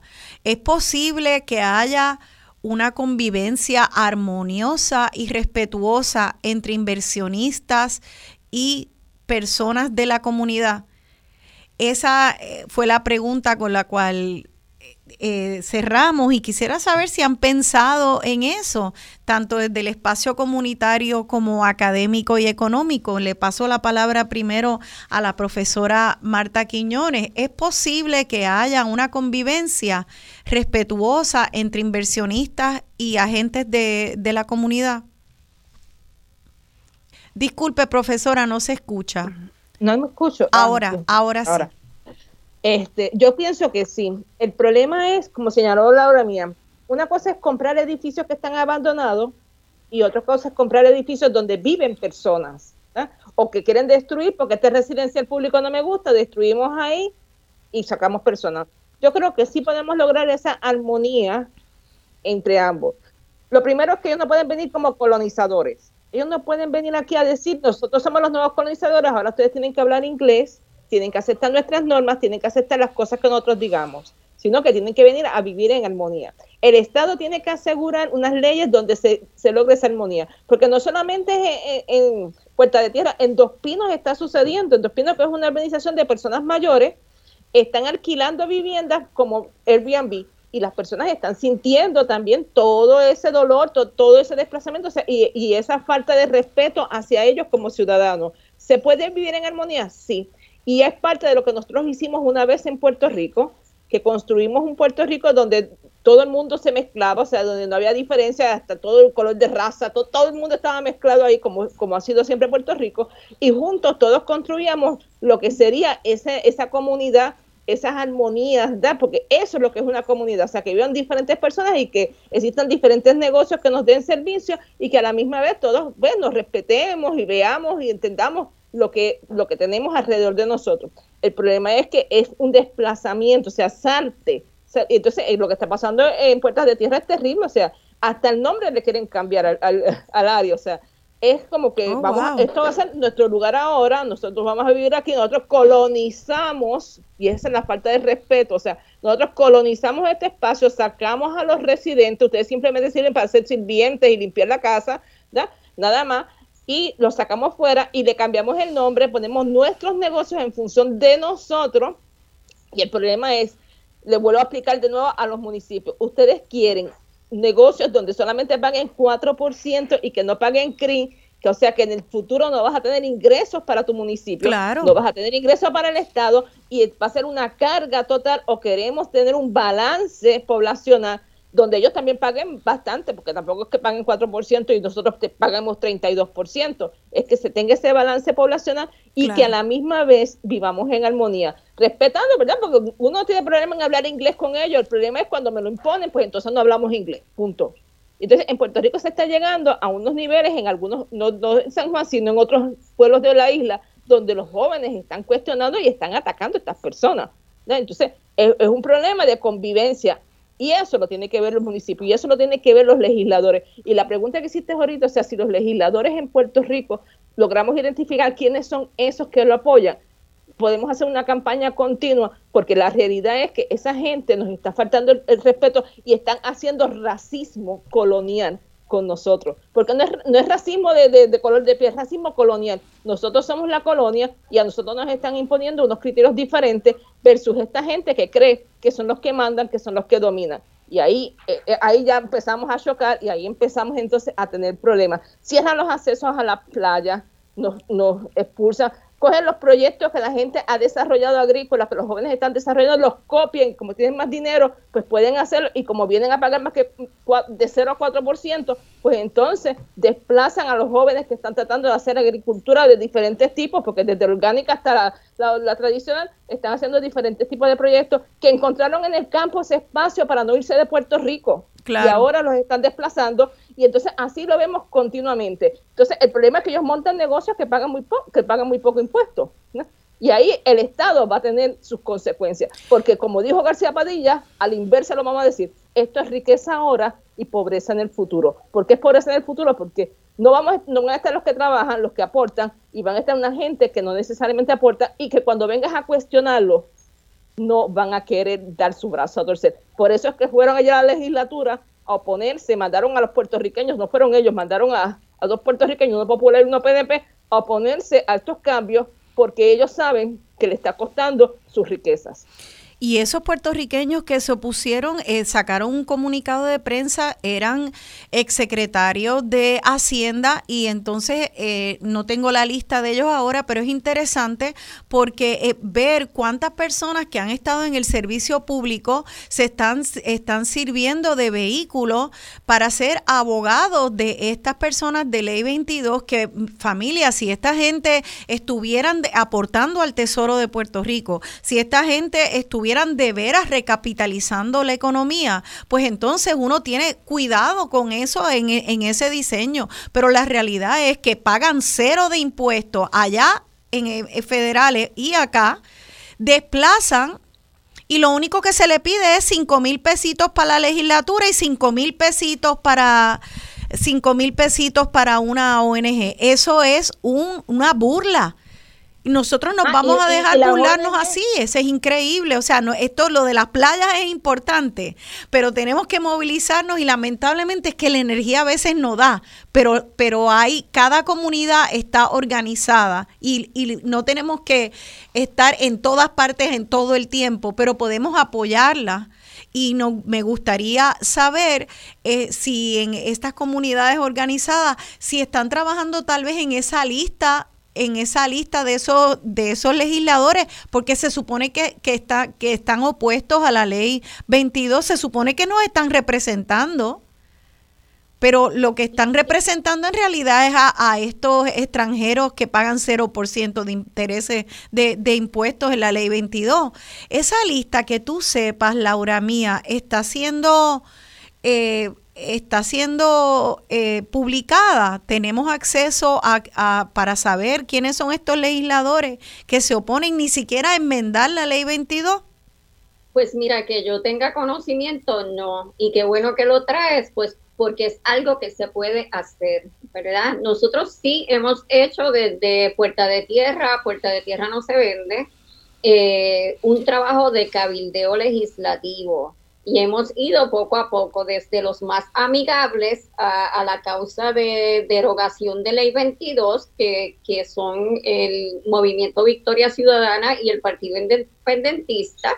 De ahí nos vamos moviendo a las enmiendas. Nos hemos reunido con el senador eh, Zaragoza y tenemos en agenda reunirnos, reunirnos con los otros coautores de esa medida y entonces ahí nos hemos ido moviendo a ver quién es quién, ¿verdad? En la lista de, legisladores, eh, quién, cuál es la posición de cada cual, porque eso es bien importante, como dice Rosana, saberlo.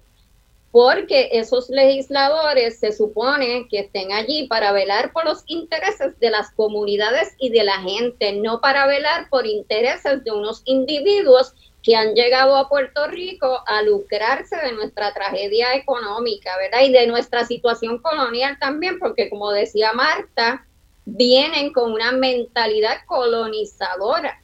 Lo, lo estamos viendo Puerta de Tierra y se están dando en otras comunidades que le quieren hasta cambiar el nombre de Puerta de Tierra a West Condado. Y, y entonces vemos cómo ellos llegan eh, pensando que están llegando a un lugar en donde sus habitantes son inferiores, no tan solo porque son, tienen menos recursos económicos, sino porque no son eh, tan blancos, ¿verdad? Tan distinguidos como yo, y entonces vienen con esta mentalidad colonizadora el gobierno de Puerto Rico le está entregando el país en bandeja de plata porque la política pública del gobierno de Puerto Rico es vender el país. No sé qué, es como si mañana se fuese a acabar el mundo y hay que venderlo todo hoy, ¿verdad?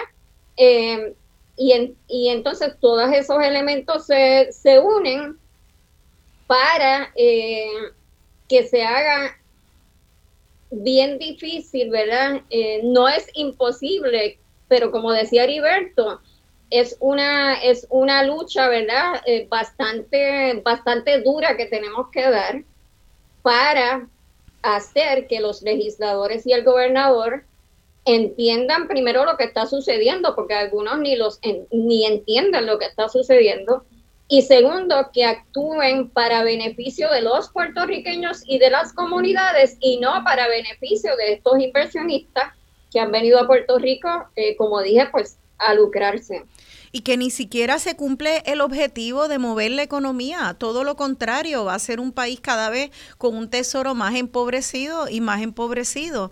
Entonces, este, antes de cerrar, quisiera saber ustedes como grupo comunitario qué alternativas están explorando para poder eh, poner un dique a, esta ola que viene a arroparlos a ustedes en Puertas de Tierra, a nosotras y nosotros en Puertas de Tierra y en el país entero, porque Puertas de Tierra no es de nada más de los residentes, es de todos los boricuas también. Imagínate, West Condado le quieren cambiar el nombre.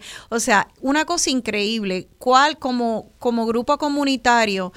¿Qué ustedes han visto que han hecho otras comunidades en Puerto Rico que pudiera replicarse en, eh, para poder efectivamente aguantar esta ley 22? Pues mire, eh, primero que nada, activismo, activismo político, hacer presión política a los gobernantes para que se muevan, para que entiendan, para que legislen, para que tomen decisiones. Lo, lo otro es eh, vigilar en las agencias cómo es que se están concediendo estos usos. Porque uno de los problemas también es que no están regulados, en Puerto Rico no está regulado eficientemente eh, los alquileres a corto ni a largo plazo, ¿verdad? Por lo tanto, em, estas personas también tienen eh, libertad completa para comprar un edificio y hacer lo que quieran con ese edificio. Así que eso también es un recurso que tiene la comunidad vigilar quién compra tal edificio y cuál es el uso que se le está dando, ese, se le va a dar a ese edificio y entrar en ese proceso de eh, permisología y verificar que ese uso concedido eh, sea en beneficio para la comunidad. Otra cosa también que nosotros estamos explorando es imitar la experiencia que ha tenido la gente del Caño Martín Peña. Ayer estuvimos eh, reunidos con, con líderes comunitarios del G8 y del Caño Martín Peña que vinieron a visitarnos a Puerta de Tierra y, estamos eh, viendo a ver si es posible eh, crear un fideicomiso de tierras para conservar los espacios que todavía quedan abandonados, que pertenecen al gobierno, etcétera, etcétera, para que eh, pasen a ese fideicomiso y ese fideicomiso se encarga de administrar esas tierras de manera que se evita que sigan llegando especuladores al barrio a comprar edificios y a convertirlos en, usos turísticos y para visitantes. Aparte de eso, hay unos modelos que Puerta de Tierra eh, tiene un edificio que se llama El Falansterio, que fue la primera cooperativa de vivienda de Puerto Rico. Ese es un modelo que también se puede utilizar, las cooperativas de vivienda, y es un modelo que busca eh, darle vivienda asequible a personas de, de moderados o bajos recursos económicos. Son muchas cosas, ¿verdad?, que se pueden hacer. Eh, falta voluntad política de, los gobernantes, porque como dijimos antes, eh, el gobernante está bajo la economía de social life, pero yo entiendo que si se ejerce una verdadera presión comunitaria eh, a través de protestas, de visitas a agencias, de, de pedir rendición de cuentas a los gobernantes, pues se puede de alguna manera eh, cambiar esta ruta que llevamos, porque si seguimos así, yo pienso que vamos a terminar como, como Hawái, ¿no? Donde los hawaianos no tienen eh, la capacidad económica para vivir en, su, en, su, en el lugar donde han vivido todas sus vidas. Bueno, y en Hawái nunca se ha visto que tengan una ley 22. O sea que si eso pasó en Hawái, si la ley 22 Imagínate aquí en Puerto Rico, el problema es que la gentrificación es un fenómeno del mundo entero. Eh, pero en ninguna parte del mundo tú estás viendo que esa gentrificación tenga el chambón en el, en el acelerador con una ley como la ley 22. Eh, donde crea una competencia desleal. ¿Por qué? Porque primero traen a multimillonarios de un calibre que no hay multimillonarios en Puerto Rico. Segundo, no le dan la, oportunidad tampoco a, los puertorriqueños. Y tercero, no tienen que pagar ni un centavo de de contribuciones ni siquiera federales ni estatales. Este, así que vamos a permitir esto. Esto, esto es nuestro gobierno que está diciendo que no quiere enmendarlo ni derogarlo. Este es nuestro gobernador el que lo está diciendo y de la misma manera que hemos podido hacer que este gobierno responda a los intereses del pueblo en las playas, en una que otra playa, como la gran victoria de la semana pasada de Sol y Playa, tenemos que echar la mirada a nuestras comunidades. En Puerto Rico se ha podido hacer esta combinación. Miren, miren la placita de condado. Es que a mí me está muy interesante que muchos de estos extranjeros vienen y dicen, ay, pero qué chévere esta mezcla de clases en Puerto Rico y cómo conviven. Mire Barrio Obrero y la Milla de Oro.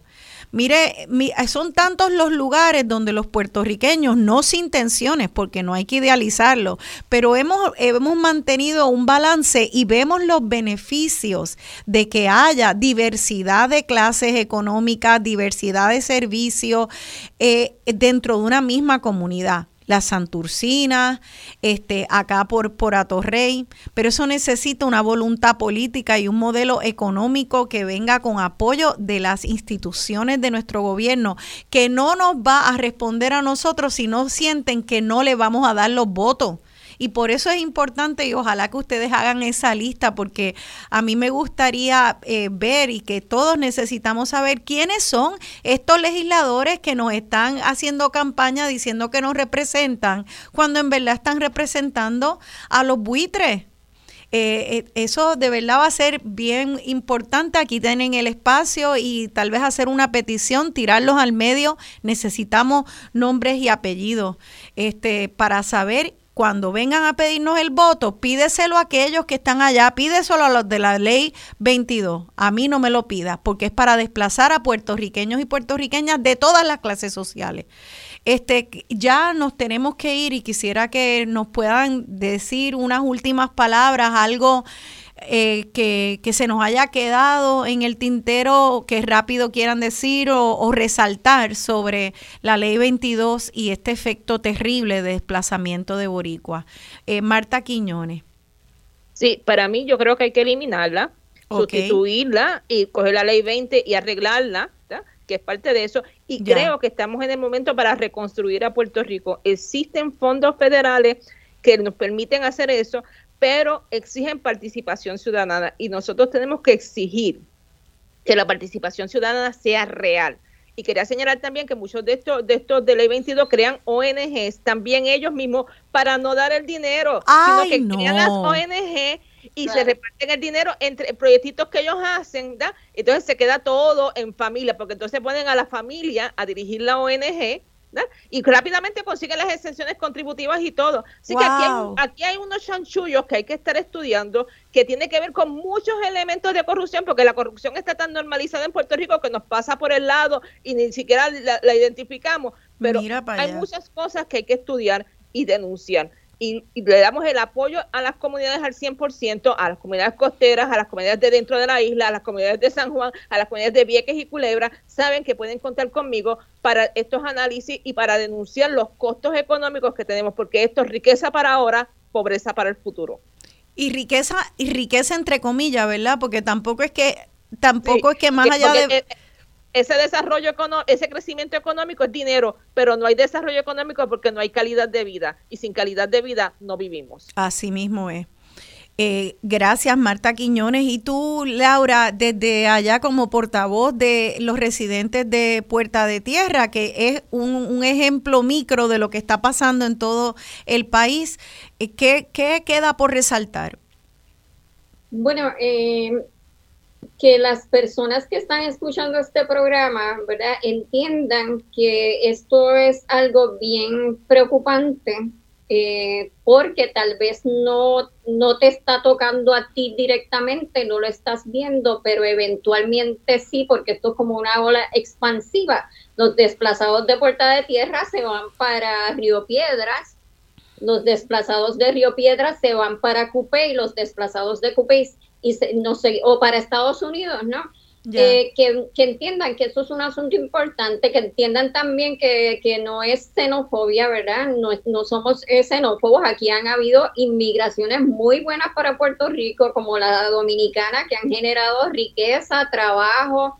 Es una comunidad que se ha integrado a la nuestra, que lo entiendan de esa manera y que usen todos los recursos que tengan, eh, especialmente el recurso de la presión política para mover a los gobernantes y a los legisladores a que se deroguen eh, estos decretos de ley 22 y que se cree una política pública que asegure a las personas de bajos, medianos recursos acceso a vivienda digna. Muy bien, yo creo que eso es un reclamo de justicia básica, es un reclamo que se hace en cualquier país, se hace dentro de todos los estados, los 50 estados, las comunidades están luchando por sus derechos también. Eh, y también que, que no eh, muchas personas, incluso muchos americanos que han venido aquí, como Rabín, que murió recientemente de cáncer y se, unió a la lucha por la justicia de Vieques y la, de sacar a la Marina de Vieques. Esto no es xenofobia, esto trata de justicia económica y justicia al pueblo boricua. Así que muchas gracias a ambas por estar ahí de punta de lanza de esta lucha. Estamos pendientes y por favor, si se la lista de legisladores que están doblados, dando, vendiéndole la patria a estos buitres, por favor, háganosla llegar para poder identificarlos y empezar a poner presión. Gracias a ambas y nos será entonces hasta el próximo domingo eh, que seguiremos tratando de analizar lo que pasa en esta bendita patria. Por ahora, bendición a esas caras lindas que nos quedemos aquí en este Puerto Rico y sepamos defendernos. Se despide de ustedes su servidora, Rosana Cerezo.